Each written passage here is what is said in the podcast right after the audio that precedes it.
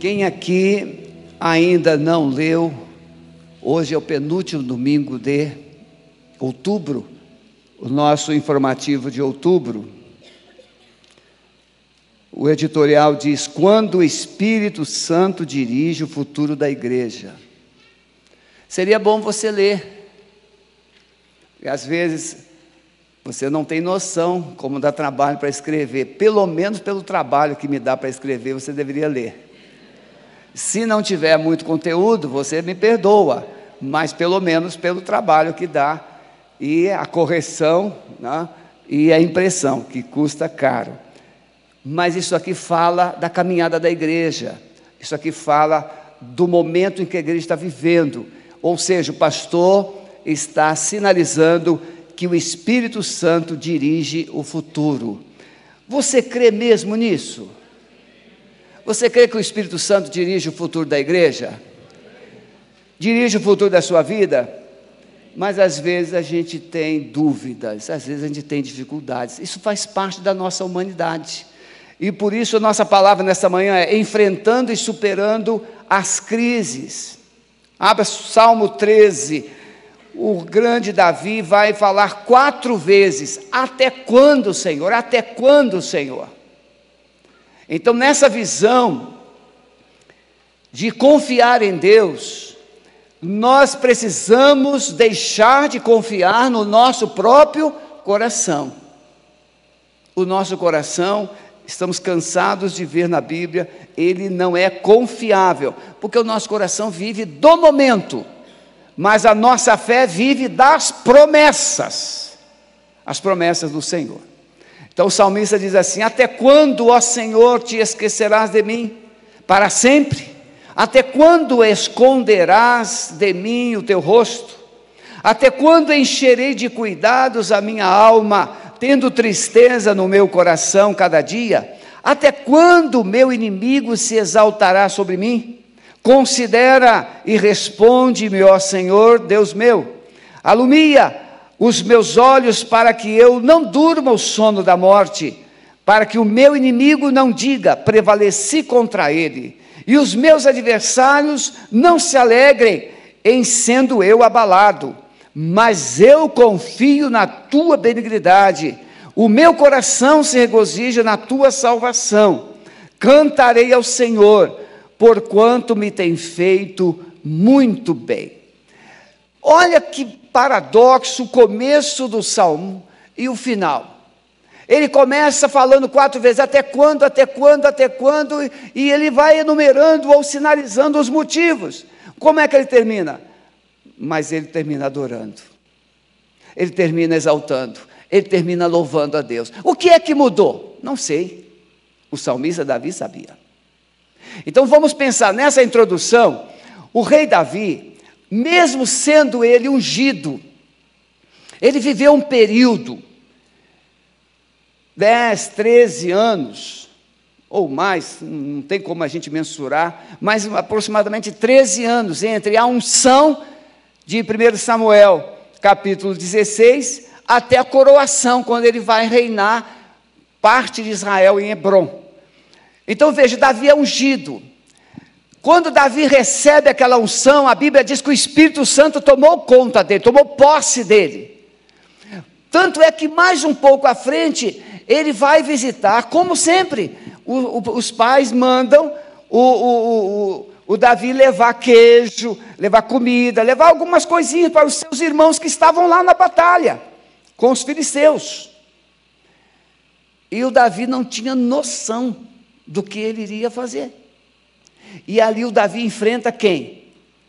O Golias, um menino que é desprezado. Então veja, ele é ungido, ele enfrenta e vence o Golias, ele mata o Golias. Se vocês lerem os salmos de 12 até o 18, é essa projeção da caminhada de Davi. Quando ele termina o Salmo 18, que é o cântico de vitória de Davi, que está lá em 2 Samuel 22, ele vai justamente expressar vitória sobre todos os seus inimigos. E até eu compartilhava com o pastor Marco essa semana, quando o, o, os, o Davi vai matar o gigante Golias, ele pega quantas pedras? Cinco pedras. Mas ele usou quantas para matar eh, Golias? Ele usou uma pedra. Sobraram quatro pedras, porque aquele gigante tinha quatro irmãos. Lá no capítulo 21 de 2 Samuel, esses quatro gigantes irmãos de Golias são mortos. E após esse, esse, esse triunfo dos quatro gigantes, Davi canta o Salmo 18, que está lá no capítulo 22. Então veja, entre o momento de unção, entre o momento de aprovação divina e de coroação, tem muita coisa para acontecer. Então Davi é ungido, Davi vence Golias, Davi se transforma. Quem lembra aqui que quando Davi entrava em Jerusalém, as mulheres cantavam o que lá em Jerusalém, quando Davi voltava das guerras? Vocês estão com medo? Saul matou seus milhares, mas Davi matou seus dez milhares. E Davi ficou, o Saul ficou enciumado com Davi, não ficou? Então veja, Davi é ungido, Davi ele vence Golias e se torna notório, se torna reconhecido, respeitado. Agora ele é um chefe do exército, ele está lá comandando parte do exército e quando ele volta das batalhas, o que que acontece? As mulheres cantam, o povo aplaude, Davi é o cara. Mas é só aquele momento ali, irmão. É só ali. Depois disso tudo, o que que acontece?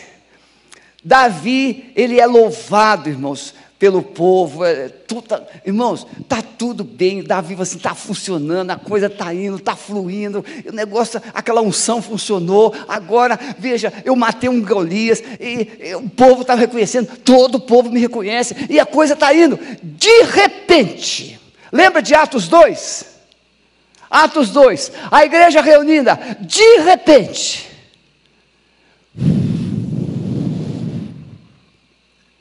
um vento soprou. Lá em Ezequiel 37, de repente, um ruído. Os de repente de Deus. De repente, toda a alegria, todo o glamour de Davi dá lugar à fuga. Ele foge porque Saul agora quer matá-lo.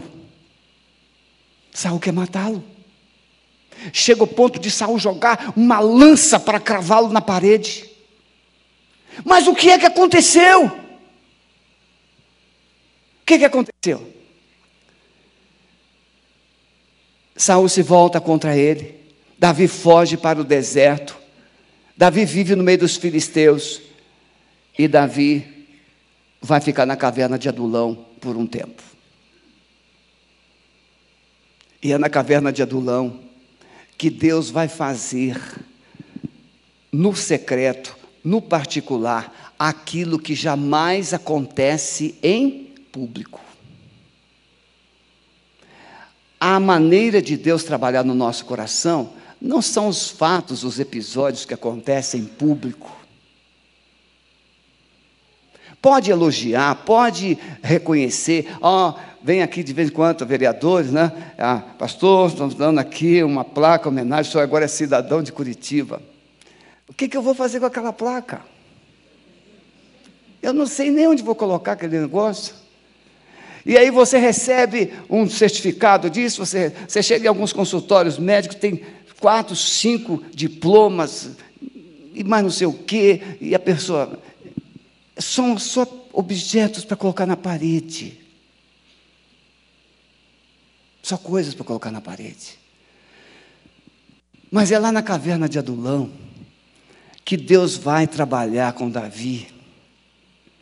E é justamente isso que faz com que as coisas mudem do início do salmo, dos até quandos, para eu te louvarei para sempre, Senhor. É aí.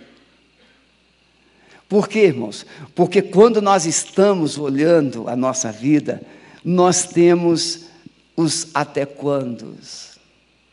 Até quando eu vou adorar essa mulher? Até quando eu vou aturar a sogra? Até quando eu vou aturar o patrão? Até quando eu vou aturar? Até quando? Até quando? Até quando essa situação vai durar? Até quando? Até quando Deus terminar a obra que Ele começou a fazer na sua vida. Então, em vez de perguntar até quando, é melhor você aprender com Davi, aprender com essa palavra, como podemos lidar com essas fases, com essas circunstâncias e deixar Deus nos levar para os seus propósitos, para os seus sonhos em nossa vida. Eu separei três coisas, irmãos. Primeiro, precisamos vigiar os sentimentos e emoções do nosso coração quando enfrentamos essas circunstâncias adversas. Precisamos vigiar nossas emoções. Você pode perceber, na hora que você fica chateado, irado, zangado, aborrecido, você não controla facilmente as suas palavras. E depois você fica tentando o quê? Consertar. Dá para consertar? Nem sempre. Algumas dá para você pedir perdão. Outras, nem o perdão parece que vai resolver. Lembro uma vez que eu li um livro em que uma mulher, um testemunho, constava um testemunho de uma mulher que ela dizia assim: O meu marido disse para mim uma vez, quando eu estava grávida, quando você está grávida, eu tenho nojo de você. E aí o autor registra a história, na história, que ela ainda gerou mais quatro filhos, mas nunca mais sentiu orgasmo. Nunca mais teve prazer. Nunca mais experimentou alegria. Nunca mais expressou contentamento.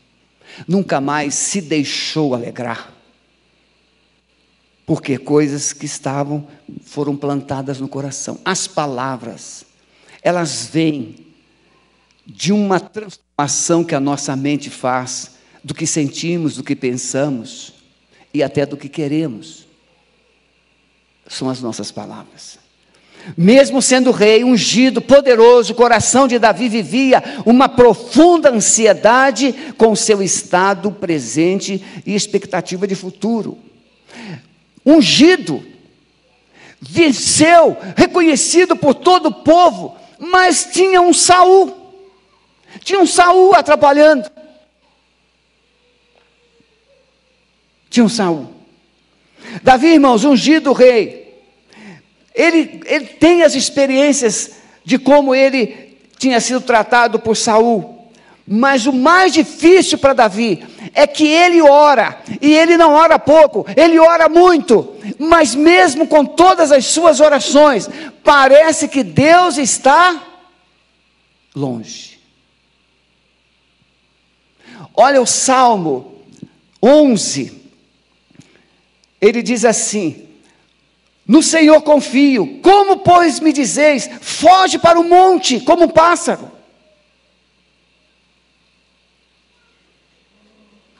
Como é fácil mandar a gente fugir, como é fácil fugir, como é fácil a gente sair do contexto. Se fugir resolvesse, quem fugiu do Brasil por causa das crises de 2008, 2014, muitos voltaram e muitos não voltaram porque não tiveram condições de voltar. Muita gente que saiu do Brasil Hoje, gostaria de estar aqui. Parece que Deus está alheio, ignorando a sua dor e a sua aflição. No, no, capítulo Salmo 30, verso 7, ele diz: Tu, Senhor, pelo teu favor, fizeste forte a minha montanha, tu encobriste o teu rosto e fiquei perturbado. Veja, Davi se sentia como se ele tivesse o quê? Sendo esmagado por uma montanha. E ele estava meio desnorteado. Diante das circunstâncias. Salmo 44, verso 24, ele diz: Por que escondes a tua face e te esqueces de nossa miséria e da nossa opressão? Será que Deus esqueceu mesmo do Davi? Irmãos, viver pela fé é algo que não é para todos. Aliás, deve ser para todos, mas não é aceito por todos. Viver pela fé. É desafiador. Por isso que o, um teólogo chamado Wisby, ele escreve no seu comentário assim: crer é viver sem tramar. Quando nós cremos, nós não tramamos. Por exemplo, nessa, nessa caminhada de transição pastoral, fui na comissão pela, quando ela começou o seu trabalho, e tenho falado isso para o relator Uzias, e é esse o assunto do nosso editorial. Se o Espírito Santo ainda é Deus, por que temer? Se o Espírito Santo ainda é Deus. Qual é o medo da igreja de uma transição pastoral? Se o Espírito Santo é Deus? Qual é o medo? Quem dirige a igreja é o Espírito Santo, não é Sebastião, Pedro, André, João, não é ninguém, é o Espírito Santo. Agora, se o Sebastião estiver agindo na carne, ele tem que ser denunciado, porque ele prega o que não vive, ou ele vive o que não prega. Mas o Espírito Santo é Deus. O Espírito Santo é Deus da Alameda ou não é? Vocês têm certeza disso? Então precisamos lançar fora todo o medo. Porque o Espírito Santo é que não pode deixar a igreja. E ainda que o pastor Sebastião deixe de pastorear, mas não deixará de ser membro da igreja, não é a ausência dele como presidente da igreja que fará com que essa igreja seja mais ou menos poderosa, vitoriosa. É o Espírito Santo. Será que vocês estão me ouvindo mesmo, igreja? Então aplauda ao Senhor. Precisamos sair dessa apatia, como se o Espírito Santo não fosse mais Deus.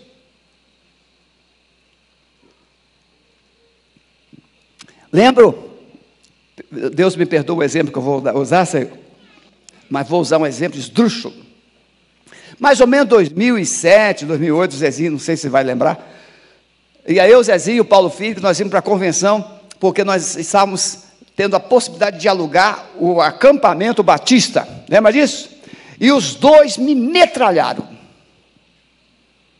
Falando mal do Flamengo, claro. Naquele tempo, porque o Flamengo, o Flamengo é isso. E, mas, mas naquele tempo o Coxa ainda era time. Hoje, onde está onde tá o coxa? Gemendo, coitadinha. Hã?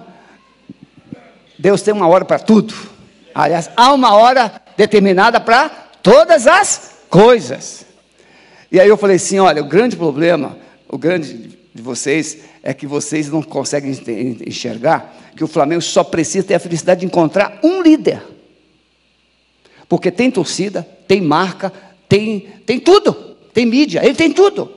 Mas se ele encontrar um líder que administre, essas coisas todas são transformadas. Hoje é o clube mais rico do Brasil.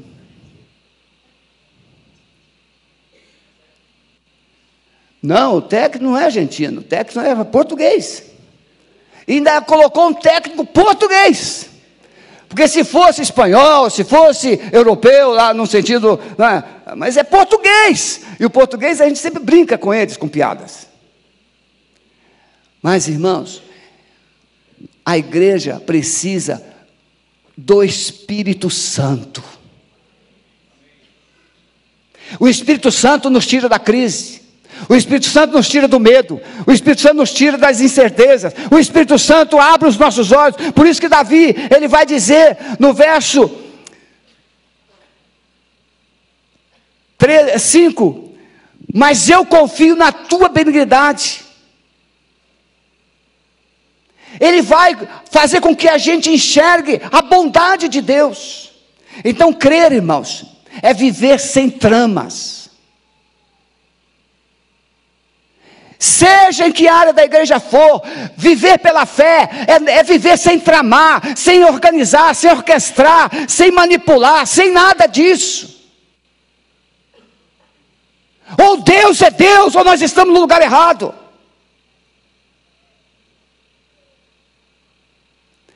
E se um membro da Alameda deixar de ser membro por causa disso ou daquilo, o seu Deus está totalmente errado.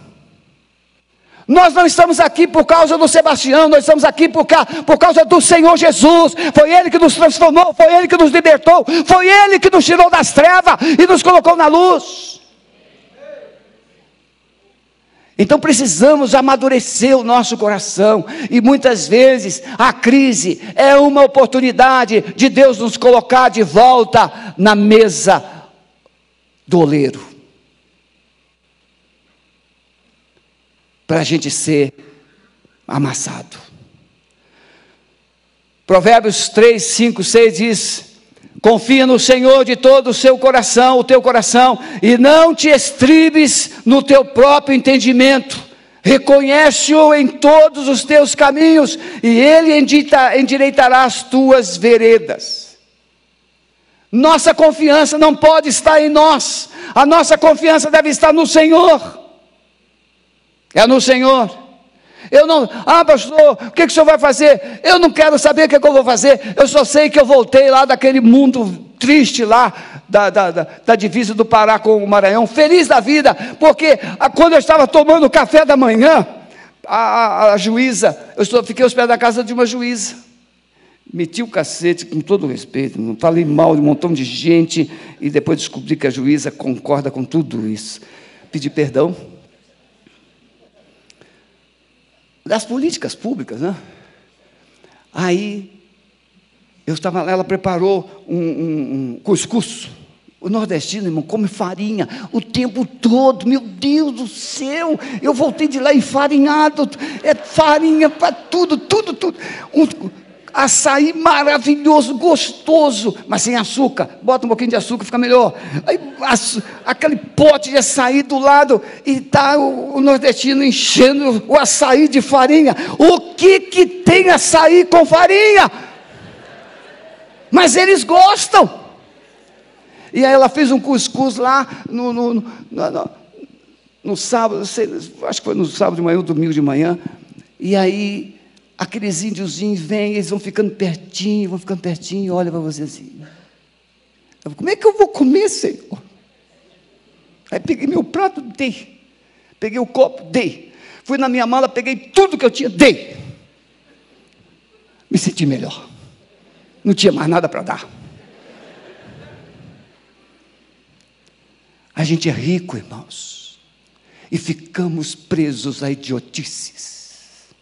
Nós somos uma igreja rica, somos uma igreja abençoada, somos uma igreja vitoriosa. Saímos de uma situação difícil, chegamos aonde estamos, e estamos olhando para o lugar errado. Enoque, meu Deus, aquele, fica em pé, Enoque. Ele, não sei como é que não foi arrebatado ainda. Ele foi comigo para lá, pode sentar. O Enoque, irmãos, ele come Devagarinho, devagarinho, mas sempre. Sempre. Uma tigela assim de açaí, que para eu tomar toda era difícil. Ele tomava três, quatro. Mas depois da comida, ou junto com a comida. E enchia. Quantas colheres de farinha você colocava na, na, naquela, no açaí? Umas quatro ou cinco colheres de farinha. Irmãos, Deus trabalha nessa multiforme. Não somos iguais, irmãos. Não precisamos ser iguais. Uns gostam de farinha, outros gostam só de carne, outros gostam de leite, o que que você gosta, mas o que você precisa. É perigoso nos entregarmos aos nossos sentimentos, pois eles não prestam. Enganoso é o coração mais do que todas as coisas, e perverso quem o conhecerá. Meu irmão, o seu olhar precisa estar na promessa, nas promessas do Senhor. Jacó, Jacó, quando ele, os filhos deles retornam lá do Egito, ele já achava que tinha perdido José, morreu, e agora o Simeão ficou lá como refém, para que os filhos pudessem vir. E ele então fala assim: Deus conspirou contra mim. O Jacó, o Jacozão, o patriarca, o homem que tinha uma palavra e abençoava seus filhos. Mas ele interpretou de acordo com as circunstâncias. O coração dele estava ferido, o coração dele estava magoado, o coração dele estava muito arrebentado. Então Jacó disse: Deus conspirou contra mim. E Deus estava conspirando contra ele? Não, irmãos. Deus estava trabalhando, Deus estava ajudando, Deus estava protegendo, Deus estava construindo um futuro maravilhoso para Jacó e para os seus filhos. Na visão de Jacó, no conceito de Jacó, Deus conspirava, mas na visão de Deus, Jacó, o seu filho que você pensa que morreu está governando, o seu filho que você pensa que ficou cativo, é apenas uma maneira para você vir. Jacó, o melhor ainda está por vir, Jacó. Às vezes a gente pensa que Deus está conspirando, às vezes nós pensamos que pessoas estão conspirando. Não, você precisa crer nas promessas. Tem uma promessa de Deus para a sua vida, para a sua família. Então precisamos entender, em segundo lugar, as que as circunstâncias não são eternas, são passageiras, são apenas circunstâncias. É muito bom a gente ter ah, não estou sentindo paz no meu coração. Já viu? Não tem muita gente que fala assim? Eu não estou sentindo paz nisso. Você não precisa sentir paz nisso, você precisa ter fé. Porque Paulo, quando escreve Filipenses, ele diz o quê? Não andeis ansiosos por coisa alguma. Antes, todas as coisas sejam levadas, Filipenses 4, 6, sejam levadas a Deus com orações e súplicas, com ações de graça, e a paz de Deus guardará os vossos corações e os vossos pensamentos em Cristo Jesus. Pegue essas circunstâncias, coloque nas mãos de Deus. Pegue as circunstâncias, coloque no altar e comece a viver pela fé e deixa Deus cuidar das circunstâncias. E diante disso, é bom a gente ter paz em nossa volta. Mas às vezes a gente não tem paz, nem aqui dentro e nem aqui fora. Mas a gente precisa ter uma palavra. Olha o Jairo. O Jairo, coração arrebentado porque a filha morreu, ou estava morrendo. E ele vai, Senhor, vai comigo, eu estou indo, eu vou com você. E, e te, tente imaginar as circunstâncias de Jairo. Agora chega alguém e diz: assim, Sua filha já morreu. Jairo está com seu coração arrebentado, as circunstâncias são as piores possíveis. Mas uma palavra só, ele pegou a palavra. Jesus disse: Não tema, Jairo, crê somente. Meu irmão, se você decidir crer, tomar a palavra como promessa, ela não deixará de cumprir mas vivemos pelas circunstâncias.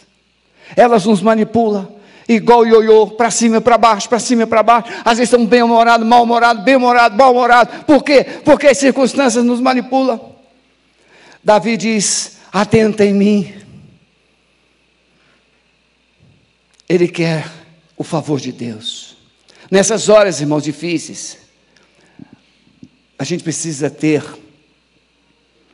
ou receber uma palavra de encorajamento.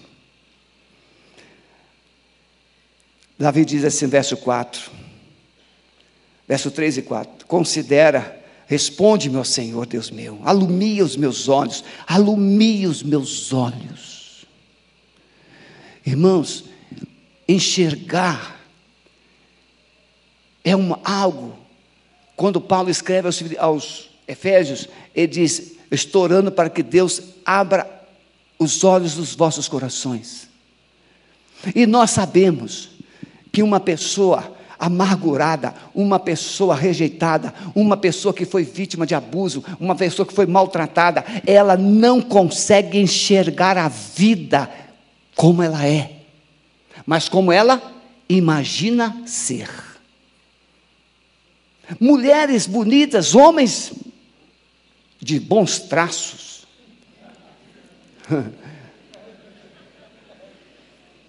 E como é que a mulher olha no espelho e ela diz assim: Eu estou horrível.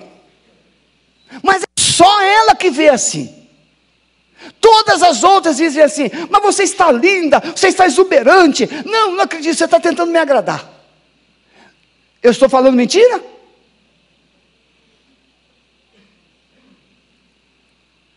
Por quê? Porque nós enxergamos a partir do, do coração. Se o seu coração estiver contaminado, ferido, magoado, a sua visão será distorcida. Então a gente precisa ter uma visão que nós chamamos de sonhos. Sonhar. Sonhar. Ah, pastor, o senhor não sabe que eu tento sonhar, mas só tem pesadelos. Então pegue os seus pesadelos, transforme todos eles em sonhos. Essa noite eu sonhei com uma batalha espiritual tremenda. Tinha um demônio muito grande, mas a gente mandava ele recuar, recuar, recuar. E eu acordei, fui orar, e durante o tempo todo, naquela batalha, os demônios queriam avançar, mas não conseguiram. Há uma palavra você precisa ter visão. Em último lugar, antes, perdão. Então, o medo do fracasso pode transformar circunstâncias difíceis em grandes obstáculos da nossa fé. Medo. Davi tinha um receio de fracassar e profanar o nome de Deus. Em último lugar, diante da crise, precisamos revelar uma atitude de fé. Depois de abrir o seu coração para Deus, Davi decide confiar. Agora, quantas vezes você já se surpreendeu com aquilo que Deus fez nos momentos que você estava vivendo difíceis e de crise?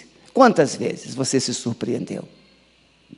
Você estava batido, você estava triste, você estava assim, sem saber o que fazer, e de repente você buscou a face do Senhor, se jogou aos pés dele, e você se humilhou, e de repente o Espírito Santo foi gerando uma alegria, o Espírito Santo foi gerando uma alegria, o Espírito Santo foi gerando uma alegria, e você começou a experimentar algo novo, algo tremendo, e você falou assim: gente, o que, que aconteceu? É que você parou de olhar na direção errada e passou a orar, olhar na direção certa.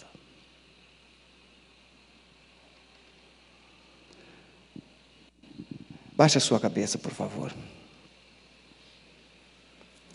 Davi diz: No tocante a mim, essa é a transição da, do medo para a fé, do questionamento para a convicção, das perdas para as promessas povo de Deus não vive de explicações. Povo de Deus vive de promessas. Povo de Deus não vive de explicações. Toda mulher ciumenta, todo homem ciumento que fica exigindo explicações, onde você foi, o que, é que você fez, o casamento é um inferno. Mas todo casamento onde o cônjuge feminino, o cônjuge masculino decide confiar no outro, o casamento pode se tornar um pedacinho do céu. Casamento não é feito de explicações. Casamento é feito de amor. Vida cristã não é feita de explicações. Vida cristã é feita de promessas. Deus tem promessa para você. E Ele é poderoso e é fiel para fazê-las cumprir na sua vida. Eu quero te perguntar: você tem vivido essas crises, circunstâncias ameaçadoras, tem se sentido às vezes esmagado, um sentimento de injustiça, de perdas. E nesta manhã, o Espírito Santo conseguiu cativar o seu coração. E ele trouxe você a fé, a esperança, a esperança, a esperança. Davi diz: Senhor, ilumina os meus olhos. Meu amado, minha amada, Deus quer abrir os seus olhos para não ver mais só as circunstâncias, mas também para ver os propósitos que Ele tem na sua vida. Se você nesta manhã quer romper com os seus medos, com as circunstâncias ameaçadoras, com essas crises existenciais, e você quer decidir viver por fé, crendo que Deus está no controle da sua vida, você vai parar de ouvir essas vozes malignas nos seus ouvidos, na sua mente, na sua alma, e decidir ouvir a voz de Deus não temas, meu filho, eu sou contigo. Não te assombres, eu sou teu Deus. Eu te esforço, eu te ajudo, eu te fortaleço com a destra da minha justiça. Pode sair do seu lugar, vem aqui à frente, nós vamos orar. Rompa com essas circunstâncias, rompa com esses medos, rompa com essas incertezas. Quebra esses julgos, quebra esses julgos da sua vida. E deixe Deus dirigir os seus passos a começar de mim, meus irmãos. Eu não aceito mais viver preso às circunstâncias. Você que está na galeria, pode vir também. Se o Espírito Santo te falou, desça, venha. Coloque a sua vida aqui no altar do Senhor. Vamos ficar em pé, vamos adorar o Senhor.